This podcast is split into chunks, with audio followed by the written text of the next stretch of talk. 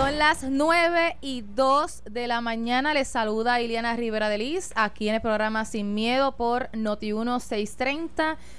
Y la mañana vuelve a coger otro impulso. Los federales, oye, a diferencia de, de otras veces que, que entran bien temprano a las 5 de la mañana haciendo estos anuncios, hoy trascendió ya casi a media mañana. Aquí está el ex gobernador Alejandro García Padilla y el senador Miguel Romero. Buenos días. Buenos días. Encantado de estar aquí con Miguel, contigo y con todo Puerto Rico. Igualmente, igualmente. Buenos días para, para ti, Liana, para el gobernador Alejandro García Padilla y para toda la audiencia de Sin Miedo y de Noti1. Los arrestos, naturalmente, los informaban ya a las 5 de la mañana. Eso es aquí, ¿sabes? O sea, quiero decir, tú no, creo que son fuera de Puerto Rico. Sí, y tú, y tú no ves cuando, por ejemplo, cuando, cuando arrestaron al, a la mano derecha del presidente Trump en la campaña, no le tocaron en la puerta a las 6 de la mañana y le dijeron, vístase que nos vamos.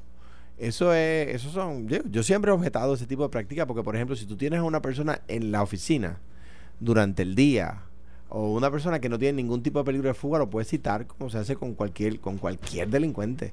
Esa vaina de ir a, tocar a la puerta a las 5 de la mañana, eso es aquí, eso no es en todos lados. Eso, los federales no, no actúan de esa forma en todas partes.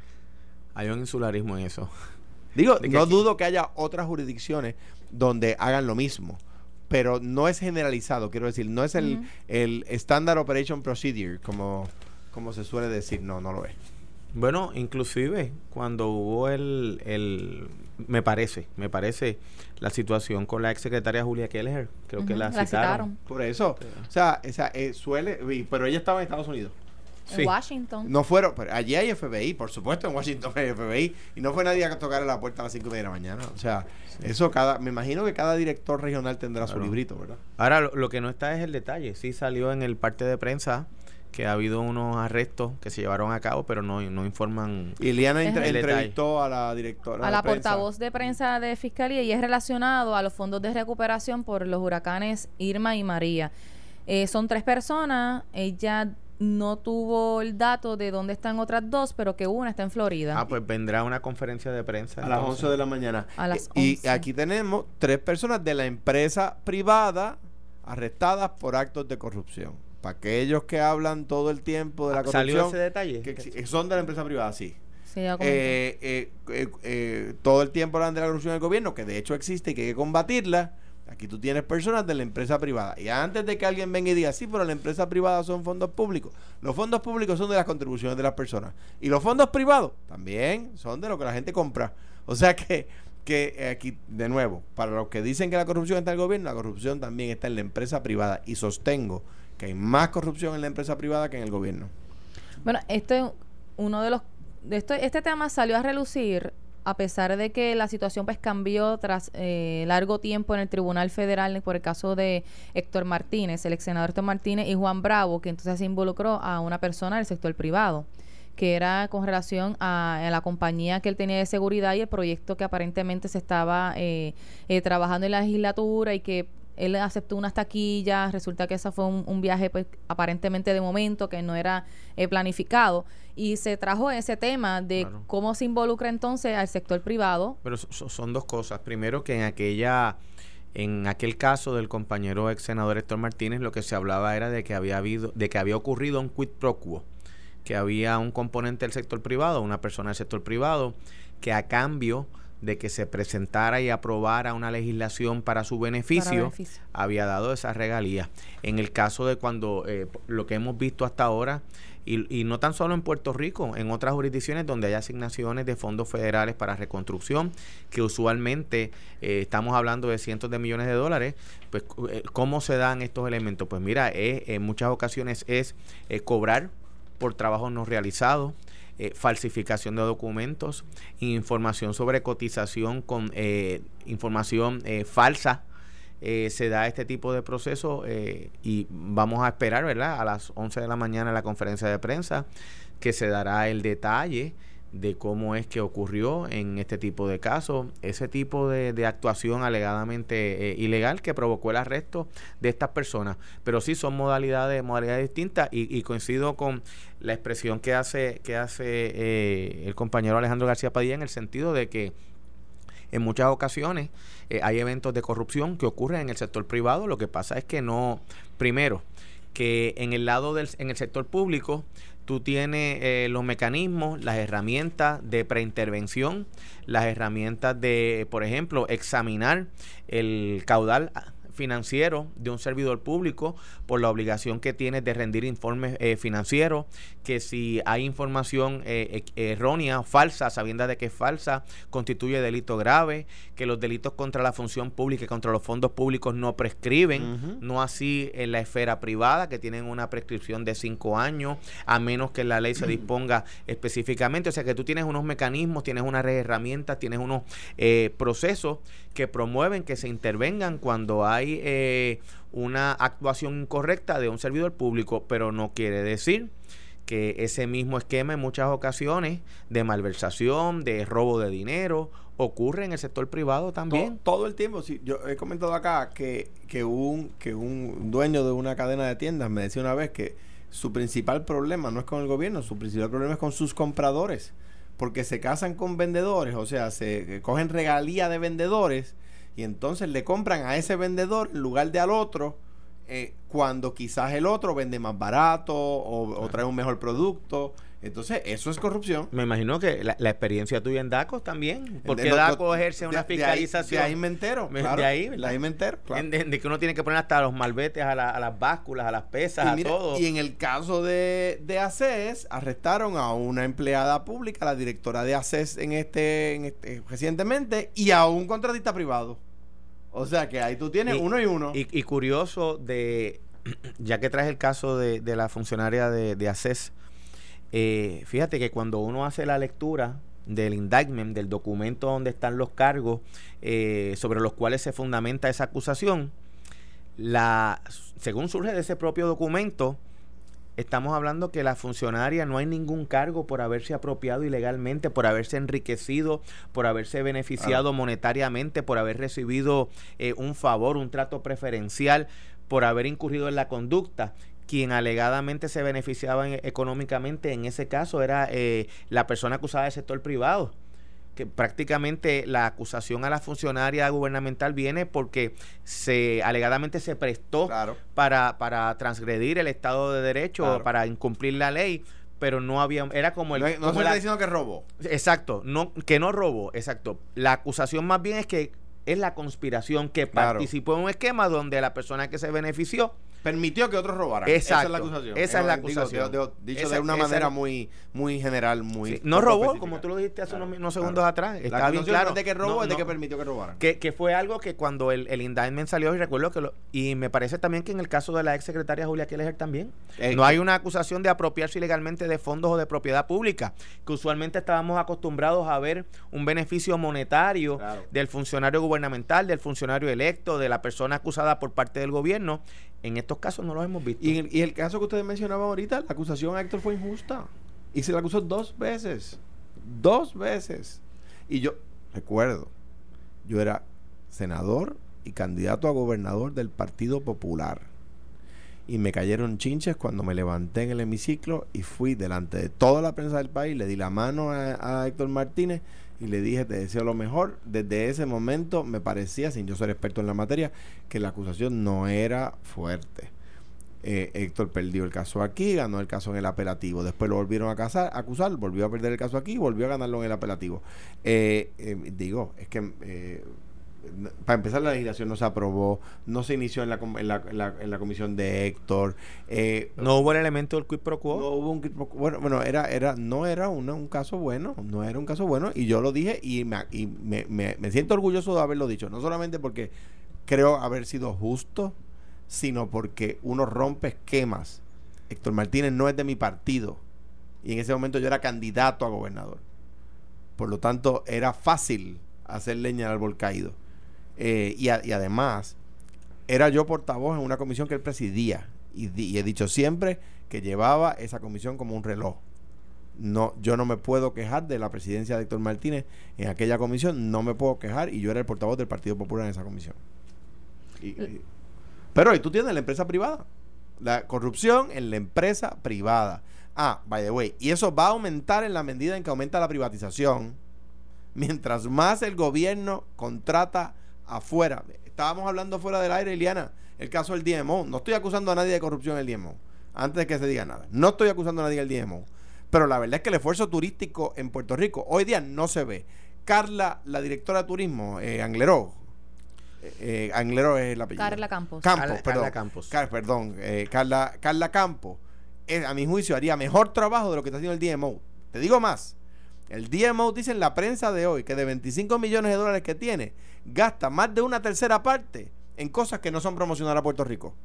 De, de, de 25 millones gasta más de una tercera parte en cosas que no son promoción de Puerto Rico. Entonces, pues, eh, ahí tú tienes la privatización, ah, la panacea, la solución. DMO suena sexy, DMO, un, eh, ¿sabes? Es una cosa nueva. Mira, brother, turismo. Eh, Ingrid Rivera tuvo mucho más éxito. Mucho más éxito que el DMO. primero, Alejandro, yo creo que hay, hay conceptos y hay ideas que tú tienes que permitir primero que maduren. Segundo, cuando se aprobó el DMO, a los tres meses fuimos impactados por un huracán que ciertamente tuvo unos tu, bueno claro de un huracán que ha causado una, una, catástrofe y del cual no nos hemos todavía recuperado y eso es apenas salir a la calle. Segundo el modelo como tal del DMO así no no es un, ah, no no pero es un preguntar no no pero y si lo fuese si lo fuese también eso no hay problema pues yo sé que el debate aquí siempre aquí es un debate entre amigos. Pero pero el modelo del DMO ha funcionado en muchísimas eh, jurisdicciones, no tan solo a nivel de los Estados Unidos, que a nivel federal tienen un modelo del DMO, en Chile tienen un modelo del DMO, en países eh, y en jurisdicciones donde el turismo eh, en muchas ocasiones luego de la implementación del DMO ha duplicado o triplicado. Claro que cualquier iniciativa que comienza, que es relativamente nueva, tú tienes que examinarla, tú tienes que llevar a cabo ajustes, pero ¿qué era lo que se buscaba? Eh, hace por muchísimos años en Puerto Rico teníamos unas campañas publicitarias eh, preciosas, espectaculares.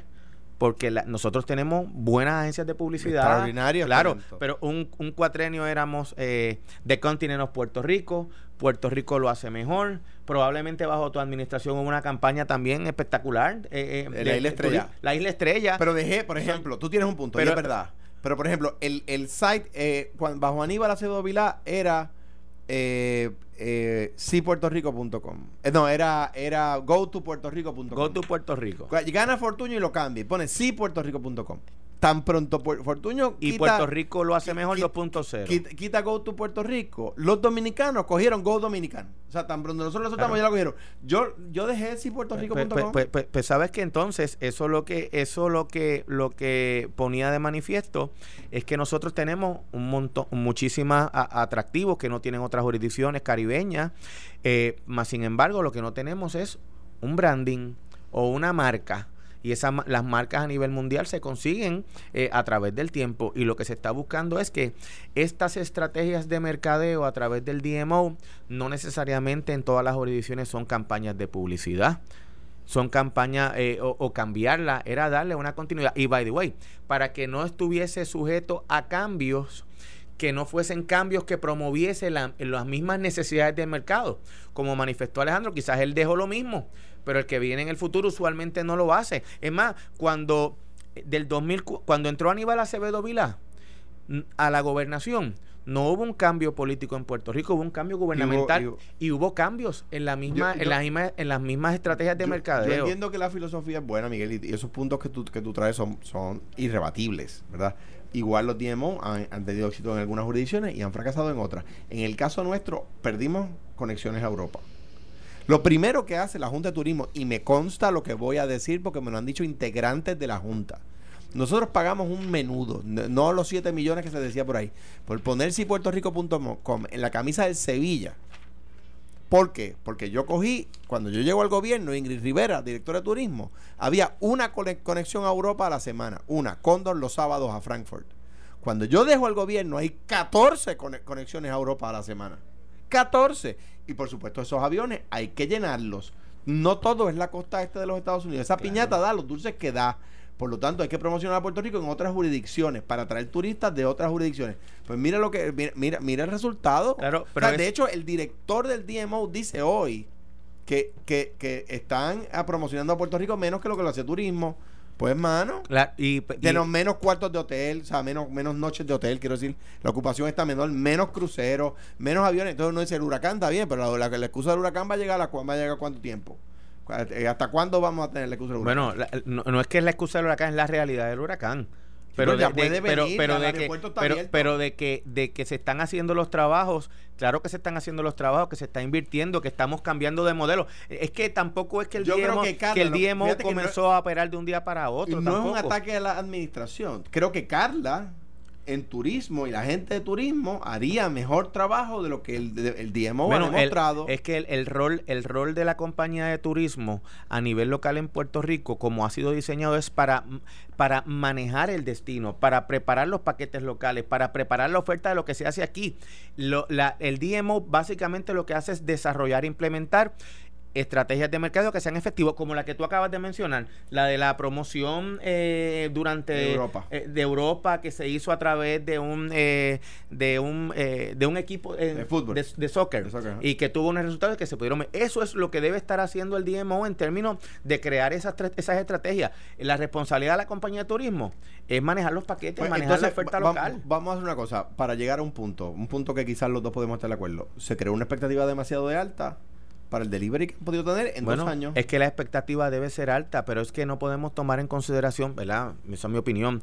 De, en dos años, cuando tuvimos prácticamente eh, un huracán que nos afectó, eh, es verdad, ya el huracán pasó ya debemos estar avanzados. Creo que tenemos que medir esto de forma adicional y, ver qué está pasando y estar seguro. Y, si, y si hay unos ajustes que hacer, pero por ejemplo, a la salida del DMO, primero, cuando se aprobó, habían seis meses para que se constituyera la corporación eh, sui generis que iba a manejar el DMO. La llegada de los funcionarios que se nombraron. Llegó el huracán en septiembre 20 eh, del año 2017. Pues mira, la realidad es que eso se afectó. Ahora tienen que responder, tiene que haber accountability, porque no todos los esfuerzos de privatización o los esfuerzos de alianza público-privada son malos. Yo recuerdo, eh, tú continuaste con el esfuerzo del aeropuerto internacional Y, y la realidad es que ese contrato de alianza público-privada le daba una participación y fiscalización al gobierno para asegurarse de que las métricas de inversión, lo mismo pasó con Metropista, eh, se dieran y se lograran y que se cumpliera cabalmente con el fin público de cada una de esas eh, iniciativas. Y cuando tú miras eh, la operación hoy del aeropuerto es mucho más, más, efectiva, la recuperación post huracán también, y yo creo que eso va a depender también de cómo en un esfuerzo que se lleve a cabo eh, de participación del sector privado eh, junto al gobierno, también va a depender de las salvaguardas que se impongan y las obligaciones que se impongan para salvaguardar siempre lo que es el interés público. Mira, el DMO, para una crítica constructiva al DMO, se supone que crear un modelo de continuidad, ¿verdad? Lo primero, Puerto Rico había todas las agencias de publicidad bajo gobiernos populares, bajo gobiernos PNP, habían estado, y de hecho bajo gobiernos republicanos, habían estado utilizando la misma, la misma tipografía para distinguir a Puerto Rico desde 1938. Pues llegaron y la cambiaron. o sea, todas las agencias de publicidad, expertos en la materia, entidades privadas, expertas en la materia, habían reconocido que casi 100 años de tipografía, que el del diseño visual de la letra, era importante porque se empezaba a reconocer como Puerto Rico, ¿no? Pues llegaron y lo cambiaron. Entonces, no, o sea, no, yo, mi queja es que no veo resultados. O sea, estamos peor de lo que estábamos. O sea, se nos fue, se nos fueron los, los noruegos. Ya yo no era gobernador, este, este dato no lo he dicho. Cuando, cuando después del huracán, Air Europa deja de volar a Puerto Rico, que volaba tres veces en semana, desde Madrid. Me reúno con el presidente, con el dueño de la compañía en Madrid. yo no soy gobernador, no tengo nada que ver. Nada que ver. Yo tenía un viaje de trabajo, de mi trabajo privado a Madrid. Y pido una reunión con él. Mire, ¿qué pasó? Bueno, no, que es que ustedes se fueron y el gobierno de ahora dejó de tener interés en Air Europa, no nos contactaron más, se acabó el huracán y nosotros no, jamás nos llamaron, pues nosotros dejamos de volar. Si Puerto Rico no tiene interés en nosotros, nosotros no tenemos interés en Puerto Rico. Pues, eh, eh, para convencer a Hidalgo, para convencer a los dueños de Europa de que volaran a Puerto Rico cuando Iberia nos había dejado en el 2012, 2011 más o menos. Hubo que reunirse con ellos mil veces. Hubo que mostrarle interés, invitarlos a la fortaleza, reunirnos con ellos, insistir, insistir, insistir, convencerlos. O sea, esa gestión hay que hacerla. Pues mira, ya Europa no está volando a Puerto Rico. estaba Iberia, gracias a Dios, traímos a Iberia y Iberia se ha quedado. Y eso es bueno. Y es itinerante, Iberia. Eh, eh, ahora mismo está en, temporada alta. pero que entiendo que como, muchas otras entiendo que va a, que va va a volver a estar el año entero igual igual ha ocurrido anteriormente como por ejemplo cuando American redujo sustancialmente la cantidad de vuelos que salían desde, desde Puerto Rico trasladó o estableció un hub en el Aeropuerto Internacional de Miami.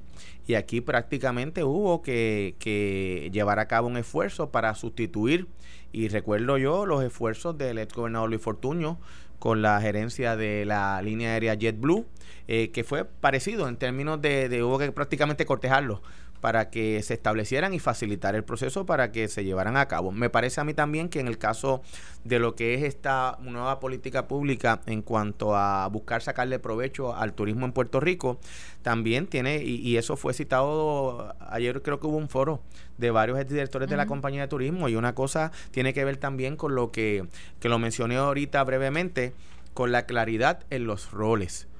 El, el DMO tiene y, y tiene que dar cuenta sobre la utilización eh, de los fondos para el desarrollo de estrategias de mercadeo, ya sean campañas de publicidad, eh, ya sea el uso eh, de redes sociales, ya sea las estrategias que mencionó que ocurrió cuando estaba Alejandro de Gobernador y el rol que tiene la compañía de turismo, que es manejar la experiencia a nivel local, el manejo de paquetes, lo que tiene que ver con los paradores, porque la realidad es que lo que se está buscando es esa continuidad y esa composición. La idealización de Puerto Rico como destino, no solamente paquetes turísticos, es la idealización en el mercado internacional de Puerto Rico como destino. Te, le voy a dar un ejemplo para que los puertorriqueños entiendan.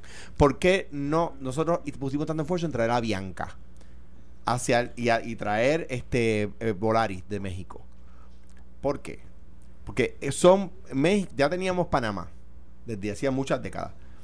Eh, Colombia, Bogotá y eh, México son eh, eh, escalas naturales que hace la gente que viene de América del Sur. Del Ecuador hacia abajo, de la línea de Ecuador hacia abajo, las estaciones se invierten. Es decir, cuando en Puerto Rico es verano, en Argentina y Chile es invierno. Cuando en Puerto Rico es invierno, en Argentina y Chile es verano. Nuestra temporada baja es el verano. ¿Por qué? Porque nuestro único, el único destino que hemos explotado, que es la costa este de los Estados Unidos, hace calor, es verano también y no, tienen ningún interés en venir a buscar eh, playas en Puerto Rico porque las tienen al, alcance. Pues, pues, ¿qué tenemos que hacer? Tener dos temporadas altas. ¿Cómo se logra eso?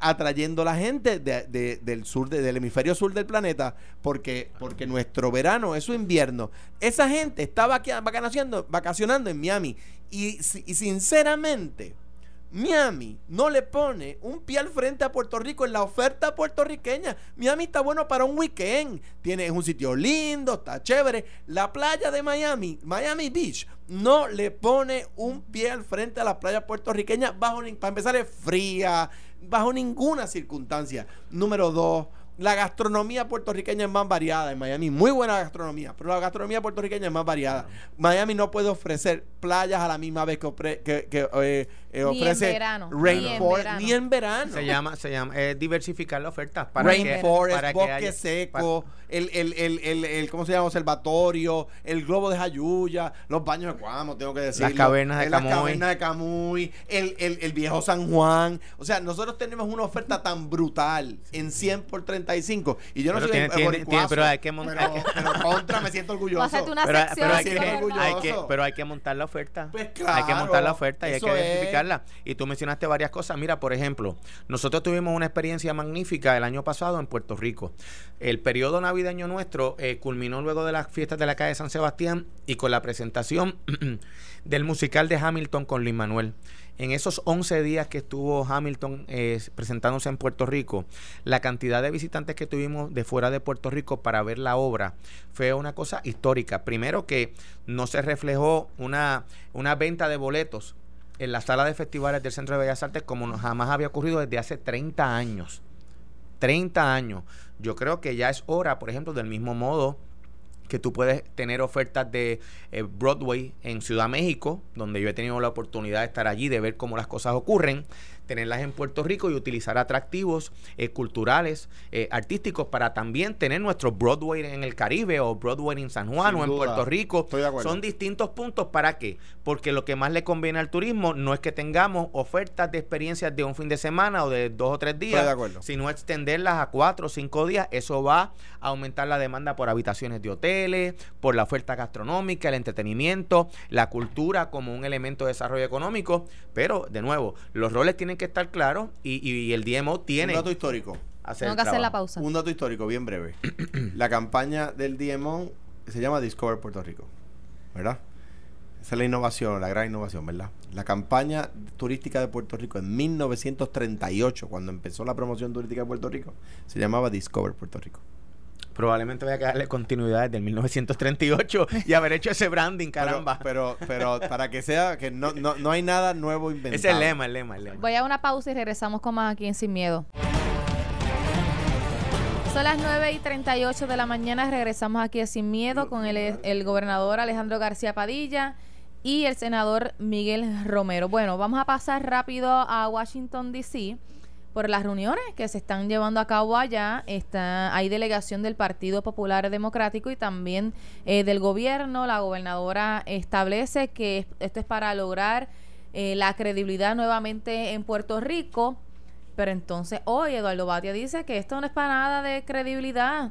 Están politiqueando con el estatus. Bueno, Mira, eh, primero, yo he viajado eh, en viajes del Senado para atender el asunto de las asignaciones de Medicaid y en las reuniones he estado con José Luis Dalmau, senador popular del Distrito de Macao, presidente de la Comisión de Asuntos del Veterano del Senado de Puerto Rico. He estado con eh, el portavoz del Partido Popular en la Cámara, Tatito Hernández. El esfuerzo cuando es en conjunto y, en esfuerzos tan importantes como es Medicaid. Eh, cuando se trata de una manera eh, eh, no política ni, tirándole golpes a la oposición o a la oposición al gobierno, somos más efectivos y eso ha sido probado. yo, yo pienso que a lo que se refiere el senador Eduardo Batia, en mi análisis, es que se refiere al esfuerzo que está llevando a cabo los presidentes de ambos cuerpos de plantear en ciertos foros, específicamente congresionales, el asunto de la discusión del estatus. Quizás ese esfuerzo él puede verlo desde el crisol político, pero el resto del esfuerzo, el que está llevando a cabo la gobernadora, en las reuniones que ha tenido la comisionada residente, que son reuniones en el Departamento de Salud, en Health and Human Services, que es el equivalente en Puerto Rico al Departamento eh, de Salud, eh, con el Tesoro de los Estados Unidos, que salió hasta el tema de la agenda de las zonas de oportunidad y de la ley 154, que, que, que es una que es una ley que provee probablemente un cuarto un 25% de los ingresos del gobierno de Puerto Rico, pues mira, son asuntos que están libres de ese tipo de elementos políticos o ideológicos, vamos, porque no es ni político, es ideológico. Eh, yo creo que la gobernadora ha hecho bien, yo creo que está bien que esté en la capital federal y más luego de lo que pasamos en el verano eh, de este año, donde tuvimos ciertamente un, un fuerte golpe los miembros, eh, la, Puerto Rico completo, pero particularmente responsabilidad de la administración también de dar cara y de comenzar a establecer ese contacto directo que se debe hacer a través de ella. Y, el hecho de que es una gobernadora que no fue electa, pero que es mi, que fue miembro del gobierno del PNP y que, y que haya acompañada de la comisionada residente, de los presidentes legislativos e incluso de miembros del, del, Partido Popular, me parece a mí que es fantástico para Puerto Rico. Eh, yo creo que ambas cosas son ciertas. Yo creo que, como dice Miguel, y creo que la, la gobernadora tenía que ir, yo creo que cuando se critica a la gobernadora por decir que reganar la credibilidad es cuestión de tiempo. Yo creo que es una crítica eh, incorrecta. Y bien liviana, Alejandro. Porque la, porque reganar la credibilidad en Washington va a demorar tiempo. Sí, eso no, no, uno no va allí y de repente la regana. Uno empieza a crear buenas impresiones, a reunirse con gente a, y, a, y, a, levantar, ¿verdad?, la, la, la imagen del país, que, que, sin duda alguna cayó a lo más bajo luego del, del tema del chat y de de la salida del gobernador Rosselló, luego la intentona del gobernador Pierluisi, la, luego la, luego la, investidura de la gobernadora Vázquez. O sea, eh, eso, eso es verdad. También es verdad que muchas veces esos viajes se utilizan para adelantar causas políticas. Pues yo me acuerdo cuando yo era legislador, había un proyecto de Pierluisi, que era el HR 2499 proyecto de estadidad que excluía a Lela. Y su gran claim to fame, su gran eh, aportación era, vamos a excluir a los que siempre ganan. Porque no le podemos ganar con votos, vamos a sacarlos de la papeleta. Pues no, yo, yo me montaba en todos los viajes que había de la Asociación de Legisladores Estatales, iba a mis reuniones, firmaba la hoja de asistencia, me quedaba en los foros y en el tiempo libre iba a reuniones en el Capitolio, pues por supuesto, y le derrotamos el proyectito. Eh, ah, eso es, es, son gestiones políticas, lo son. El tema del estatus es un tema político, no es otra cosa, es un tema político. Si están tratando de adelantar la causa del estatus, voy a repetir lo que dije otro día que estaba Carmelo, yo creo que no, yo creo que no era Miguel el que estaba. Eh, en el, si en el 1989, cuando yo me gradué de high school, yo decía que, que, el, que el PNP no, no estaba diciendo la verdad cuando decía que la estadía estaba cerca, me caían chinchas y decían que es que yo era un inmovilista. Si en el, si en el, en el 2000, el 2001 cuando me casé, hubiese dicho el, el PNP no está diciendo la verdad cuando dice que la estadía está cerca, me hubiesen dicho inmovilista. Y hoy les digo, el PNP no está diciendo la verdad cuando dice que la estadía está cerca. Y me van a decir inmovilista. Pero miren, la verdad es que en el 2050, si Dios me da salud, voy a decir, ¿se acuerdan cuando en el 2019 lo dije y me dijeron inmovilista? En el 2050 lo voy a repetir. Dejen de estar diciendo que la estadía está cerca porque no está cerca nada. ¿Cuántos años vas a tener? En el 2050, con por, la gloria de Dios, voy a estar alcanzando la mitad de mi vida y voy a tener 79 años. Estaremos aquí con células madres y todo eh, ese tipo de eh. cosas. Mira, este hay hay una ciertamente el asunto ideológico, que es un asunto eh, político, eh, no deja de ser un asunto legítimo no deja de ser una causa legítima que se debe atender en los foros apropiados. Ahora. Y, que se parte de la premisa de que los estadistas cuando van a Washington seguro, van a adelantarlo. Eh, por supuesto, si es parte de la agenda de trabajo, claro que hay que adelantarlo, si hay que atenderlo, también hay que adelantarlo. Y, y sin duda alguna, eh, eh, los presidentes legislativos reconocen que hay un nivel de reconocimiento de Puerto Rico muy distinto al que había en el año 1999, donde quizás si llegábamos al 20% de la población de los Estados Unidos que supiese algo sobre Puerto Rico, pues era mucho. Hoy día eh, yo creo que esa realidad eh, ha cambiado. Eh, hay una responsabilidad también ideológica porque todas las cosas que afectan el gobierno, la quiebra que tenemos en Puerto Rico económica, financiera, la existencia y la realidad de promesa, el debate que ha habido inclusive en uno de los cuerpos que domina el Partido Republicano, donde se ha hablado que no se va a mover un ápice allí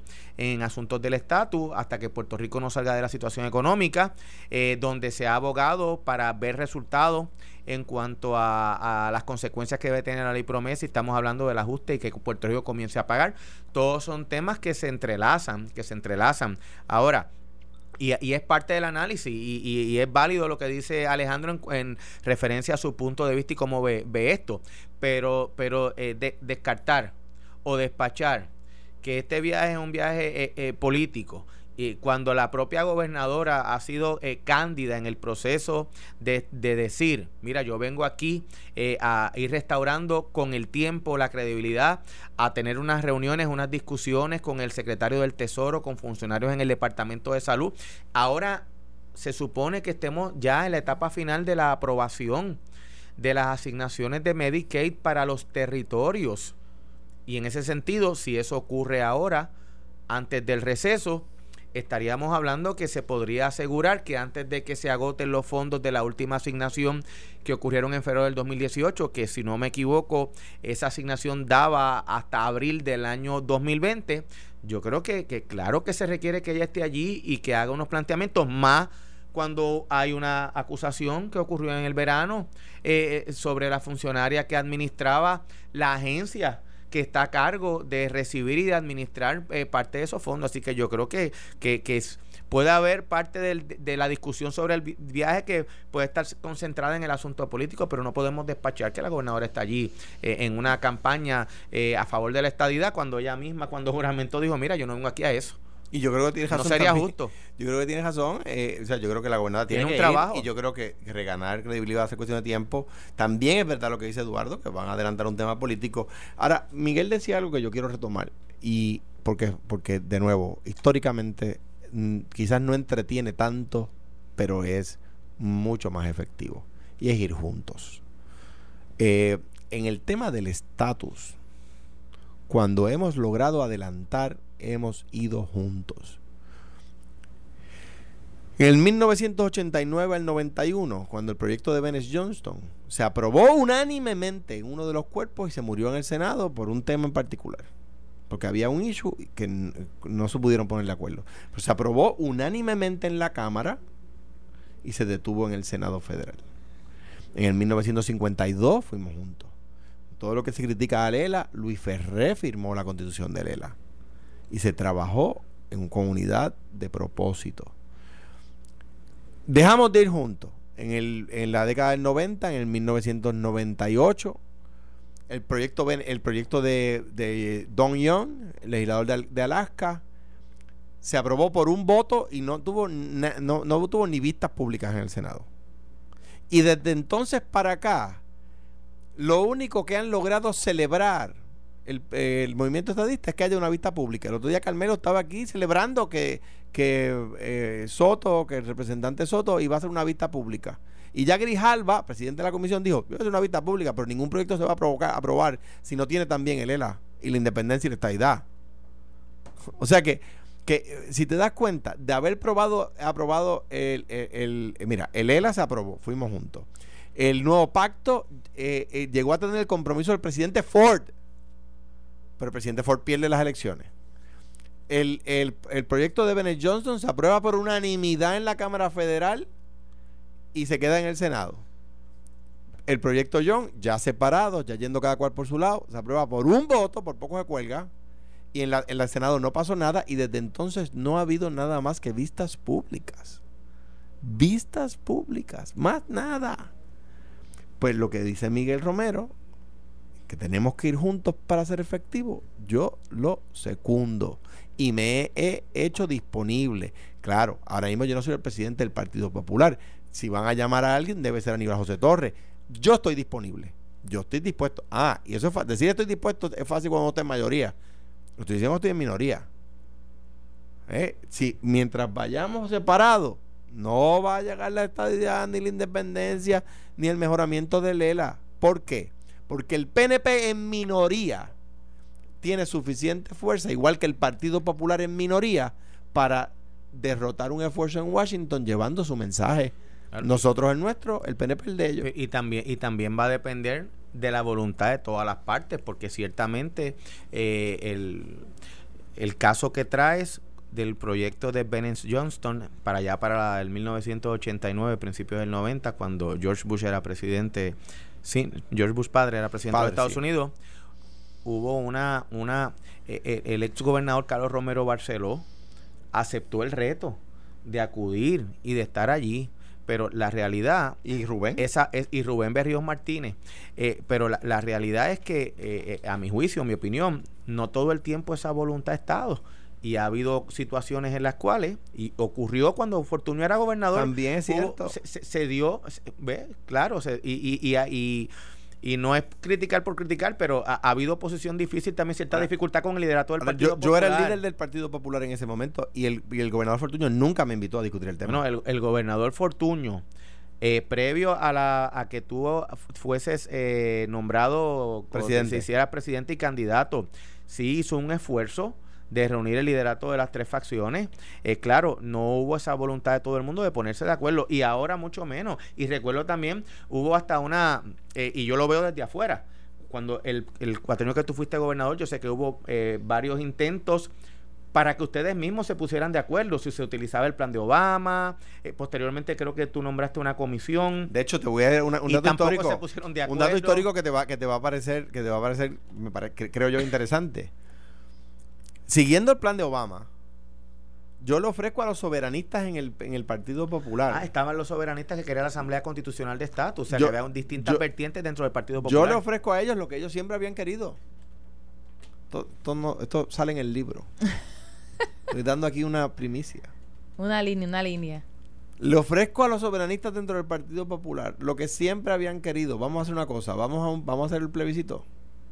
Estadidad, independencia, desarrollo del Estado Libre Asociado o soberanía con una segunda ronda entre los dos que más votos saquen. Hmm. No aceptaron.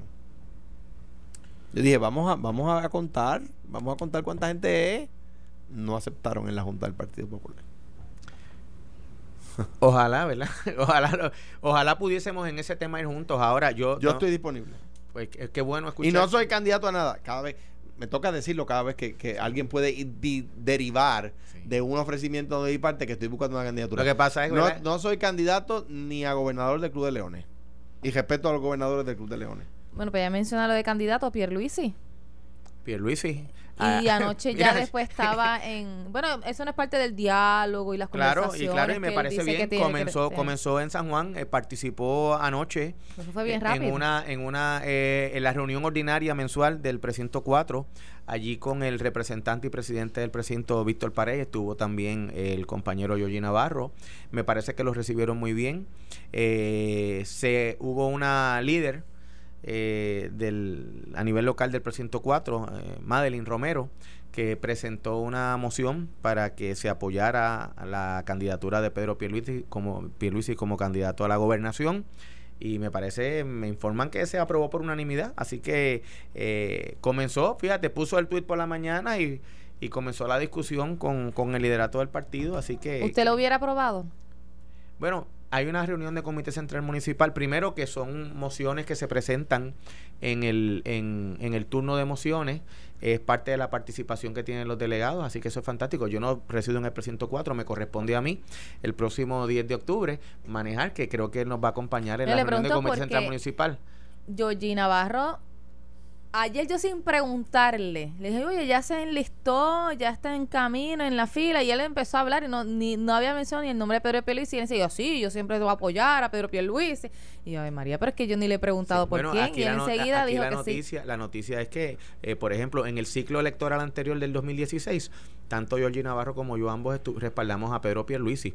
Ahora se incorporó el compañero Víctor Pared, que, quien lo invitó a la reunión, quien estuvo con él y tuvo una participación extraordinaria en esa reunión. Así que le corresponde a Pedro Pierluisi ir a todos los municipios y visitar y ganarse el apoyo de ese liderato. Rápido antes de irnos, en el sondeo de notiuno.com es para que las personas accedan ahora mismo y voten en este sondeo. ¿Qué nota le das a Carmen Yulín Cruz como alcaldesa de San Juan? A, B, C, D, F. Miguel Romero. G. ¿Cómo va a ser? ¿Tú vives en San Juan? Yo vivo en pero San Juan es la capital de todo Puerto Rico. ¿Qué nota le da Miguel Romero?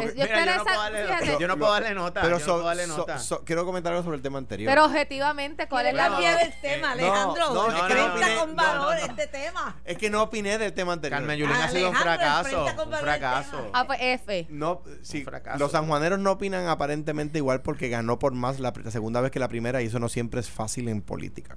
Pero sobre el tema anterior, tengo que secundar las palabras del presidente del Partido Popular.